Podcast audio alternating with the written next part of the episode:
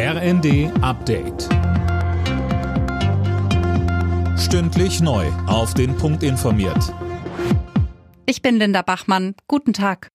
Am Kohledorf Lützerath in NRW hat sich die Situation nach einigen gewalttätigen Attacken auf die Polizei offenbar beruhigt. Die Beamten kommen mit der Räumung der Siedlung besser voran als erwartet. Bei der Räumung der besetzten Gebäude ist allerdings Vorsicht angesagt. Die Polizei befürchtet, dass dort Fallen auf die Beamten warten.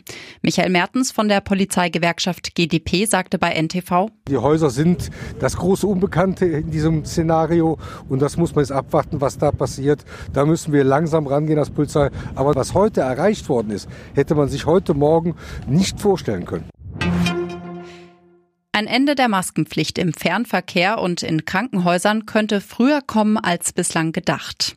Bundesgesundheitsminister Lauterbach hat das im Gespräch mit dem Magazin Stern nicht mehr ausgeschlossen.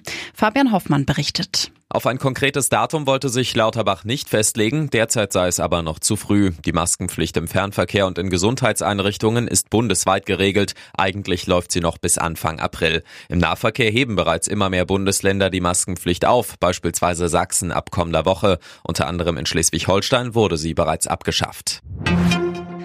Die deutsche Außenministerin Baerbock hat sich für weitere Panzerlieferungen an die Ukraine ausgesprochen.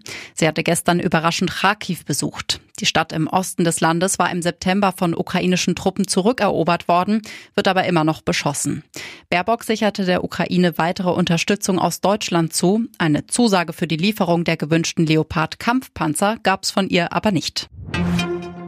Heute Abend startet die Handball-WM in Polen und Schweden. Zum Auftakt treffen Rekordweltmeister Frankreich und Gastgeber Polen aufeinander. Das deutsche Team startet übermorgen gegen Asienmeister Katar ins Turnier. Weitere Vorrundengegner sind Serbien und Algerien. Alle Nachrichten auf rnd.de